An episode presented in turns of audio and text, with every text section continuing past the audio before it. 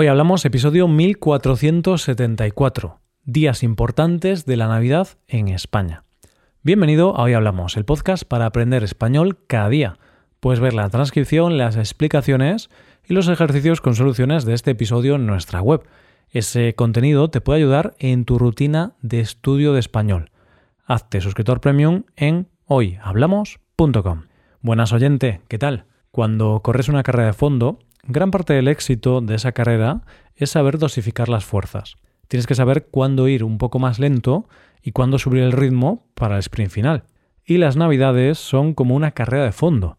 Así que este episodio de hoy tiene como objetivo que, si vas a vivir las navidades en España, sepas cuáles son las fechas importantes para que dosifiques tus fuerzas.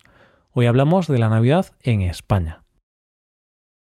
Empieza diciembre y eso solo puede significar una cosa, o estás en la época para ti más feliz del año o en la más odiada. Es el mes de la Navidad y aquí no hay término medio. O eres el Grinch o parece que se ha apoderado de ti el espíritu de Papá Noel. Decoras la casa desde primeros de diciembre con tantos adornos que al final te puedes volver alérgico al plástico. O, por otro lado, quizá tu máxima decoración es una luz que dejas todo el año por pereza. Puede ser esa persona que disfruta de cada reunión familiar en esta época y que se encarga de que todo el mundo cante y esté feliz, o quizá eres esa persona que se esconde o que intenta pasar desapercibida para no tener que participar.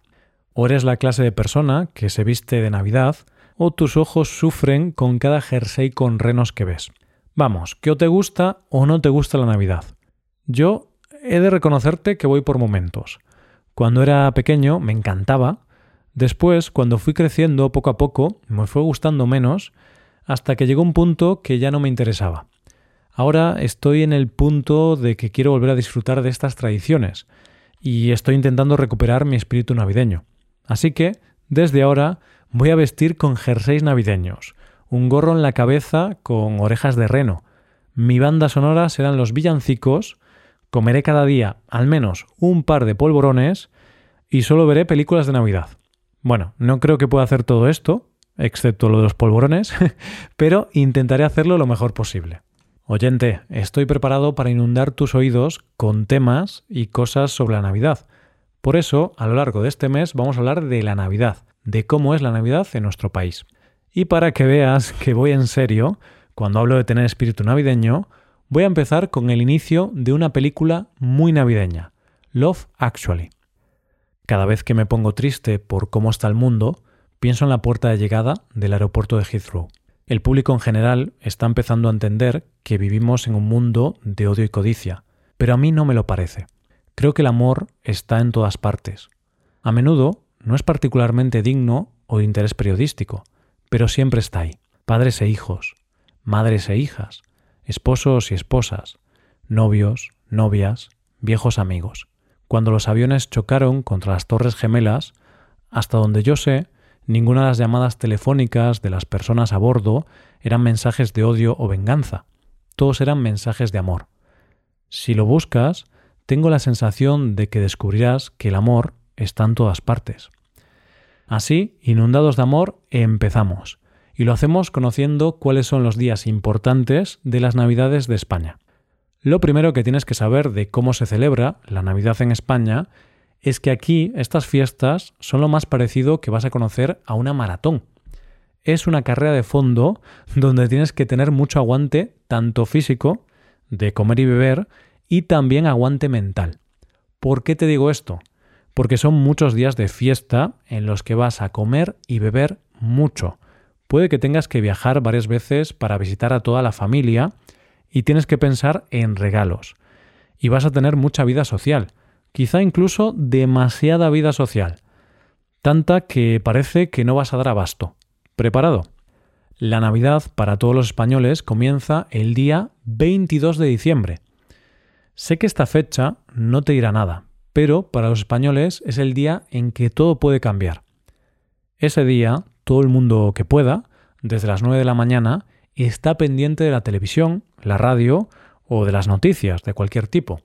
Es el día del sorteo de la Lotería de Navidad, más conocido como el Gordo.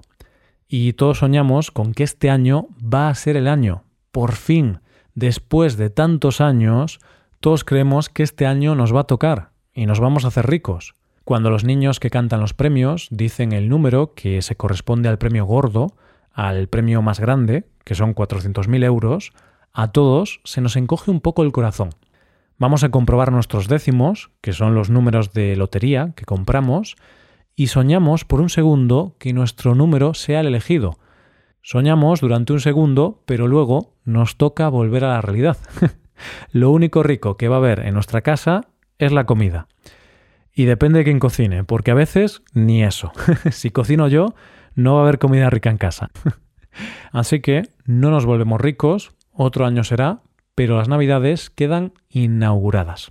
El siguiente día de fiesta en España es el que compartimos con la mayoría de los países, el 24 de diciembre, o también conocido como Nochebuena. Esta es la primera gran fiesta de la Navidad en España, y se suele celebrar en familia y en casa. Toda la familia se reúne en la casa de alguno de ellos para la cena, y lo normal es que la familia que organiza la fiesta esté cocinando todo el día. Los menús son variados según la zona de España que vayas, pero para hacerte una pincelada general, en la mayoría de las casas hay unos aperitivos en los que no suele faltar un buen jamón. Luego suele haber marisco, carne y pescado. Y como esto no nos parece suficiente comida, luego tenemos postres típicos de Navidad, que son los turrones, mazapanes y polvorones. Eso sí, para que no pasemos sed, esa noche se bebe mucho, sobre todo vino, y con el postre, cava o sidra. Es una noche familiar donde suele haber conversaciones recurrentes, rencillas familiares, pero también muchas risas y ganas de pasarlo bien. Esa noche, y sobre todo, si hay niños en la casa, se suele celebrar que pasa Papá Noel y deja regalos. Esta es la primera noche que debes sobrevivir, y sobre todo sin perder la dignidad por exceso de alcohol. Al día siguiente, el 25 de diciembre, se celebra el día de Navidad, que en esta ocasión se come, no se cena. Suele haber también mucha comida, pero los asistentes están más relajados, porque están pagando los excesos de la noche anterior. Es un día más tranquilo para los adultos, pero para los niños es otra cosa. Están como locos jugando con los regalos de Papá Noel. Y como los niños quieren probar los juguetes en la calle, durante este día se pueden ver a muchas familias por la calle con sus hijos, jugando con sus juguetes y paseando por la ciudad. Dejamos unos días libres y llegamos al 31 de diciembre, la otra gran fiesta en España y a nivel mundial. Ese día se celebra el cambio de año a las 12 de la noche y por lo tanto lo que se hace es la cena. Este día se reúnen las familias, pero es cierto que mucha gente lo pasa fuera de casa, restaurantes, hoteles o con amigos es un día menos familiar que Nochebuena. Lo importante aquí es la cena, que no se diferencia mucho de la clase de comida del día 24. Y al llegar las 12 de la noche, tenemos algo bastante característico de España, las campanadas y las uvas. En este día es muy importante controlar los horarios y acabar de cenar antes de las 12. Quizá te parece un poco absurdo esto porque piensas que es imposible seguir cenando todavía a las 12 de la noche pero tienes que tener en cuenta que en España es muy habitual cenar a las 10 de la noche o a las 10 y media. Entonces, cuando hay una reunión grande con muchos familiares, podría ocurrir que la cena se dilatase un poco y llegásemos a las 12 todavía cenando. Pero claro, tenemos que ser estrictos y acabar antes de esa hora, porque a las 12 tenemos que tomar las uvas antes de que acabe el año. Unos minutos antes de que den las 12, todo el mundo debe tener sus 12 uvas preparadas. En ese momento, como dice una canción del grupo Mecano, hacemos el balance de lo bueno y malo cinco minutos antes de la cuenta atrás. bueno, canto muy mal, pero he hecho lo que he podido. Entonces, reflexionamos un poco sobre nuestro año mientras esperamos a las campanadas, a la cuenta atrás. Entonces se pone la televisión para ver las campanadas Aquí suele haber muchas peleas de en qué canal verlo, pero eso es otra historia.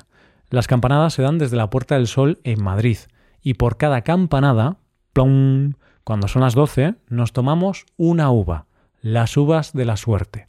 Hay que tomar 12 uvas para entrar en el año nuevo con mucha suerte. Después de eso, besos, abrazos, feliz año nuevo y mensajes de WhatsApp para celebrar que un año nuevo comienza. Seguimos con cava, seguimos celebrando y las personas más jóvenes de la casa suelen salir de fiesta, vestidos con sus mejores galas, muy bien vestidos. El día de Año Nuevo, el día siguiente, es para celebrar que estamos en otro año, pero lo cierto es que es un día perdido. Es un día donde te levantas tarde, con resaca, comes las horas del día anterior y rezas por no haber hecho el ridículo en ningún momento durante la noche anterior. Es un día donde te pones la tele, no te quitas el pijama y solo esperas que pase y sea día 2. Mucha gente suele ver en la televisión el concierto de Año Nuevo de la Orquesta Filarmónica de Viena, pero en mi caso tengo que reconocerte que mm, debido a la fiesta del día anterior, hace ya muchos años que no me levanto a tiempo para ver este concierto. y claro, cuando acaba el día 1, el día 2 ya tienes que espabilar. Quedan pocos días para el gran día de los regalos en España, el Día de los Reyes Magos. Sí, oyente, en España y en otros países de Latinoamérica celebramos el Día de los Reyes Magos, que son unos reyes que pasan la noche del 5 al 6 de enero y dejan regalos a los niños. Y claro, desde el día 2 hasta el 5, muchos españoles tienen su propia carrera contrarreloj para comprar los regalos que por dejadez o falta de tiempo no pudieron comprar antes. Las calles, las tiendas, los centros comerciales, todo es como una especie de apocalipsis zombie y todo el mundo lucha a muerte por ese regalo que deberías haber comprado antes y no lo has hecho. Es un día en el que la desesperación por no ser capaz de encontrar lo que tu hijo pidió a los Reyes Magos se te nota en la mirada. y entonces llega el día 5, el día de la cabalgata de Reyes, un desfile que se celebra en todas las ciudades. En este desfile hay unas carrozas donde van los Reyes Magos tirando caramelos y juguetes a los niños. Después tenemos la cena del Día de Reyes con comida y bebida típica, igual que las otras cenas, y los niños se van a dormir con mucha ilusión, porque al día siguiente, el día 6 por la mañana, están los regalos, y puede que sea la mañana más mágica del año. Todo el mundo abre regalos y luego se come el tradicional roscón de reyes, que es un postre que tiene algo especial dentro, porque dentro tiene una figura de un rey y un haba. Y cuidado con el pedazo de roscón que te toque, porque a quien le toque el haba le toca pagar, le toca comprar el roscón para el año siguiente. Y por eso yo nunca como roscón, oyente. Soy muy tacaño y no quiero correr el riesgo de tener que pagarlo. y cuando se acaba este día, se acaban las vacaciones, y aunque no te gusten estas fiestas, te das cuenta de la gran verdad que dice Kevin McAllister en Solo en Casa. Esto es sumamente importante. Podrías decirle a Papá Noel que en lugar de regalos este año, solo quiero recuperar a mi familia. Nada de juguetes, solo Peter, Kate, Buzz, Megan, Linny y Jeff. Y mi tía y mis primos. Y si tiene tiempo, mi tío Frank. ¿De acuerdo? Pues eso, que la Navidad son fechas, pero fechas para estar con la gente que quieres. Y esto es todo por hoy, oyentes. Espero que os haya gustado mucho el episodio y espero que haya sido de interés. Muchas gracias por escucharnos. Por último, te recuerdo que puedes hacerte suscriptor premium para utilizar los contenidos del podcast en tu rutina de aprendizaje. Hazte suscriptor premium en hoyhablamos.com. Nos vemos mañana con un nuevo episodio sobre algún tema de interés. Muchas gracias por todo. Pasa un buen día. Hasta mañana.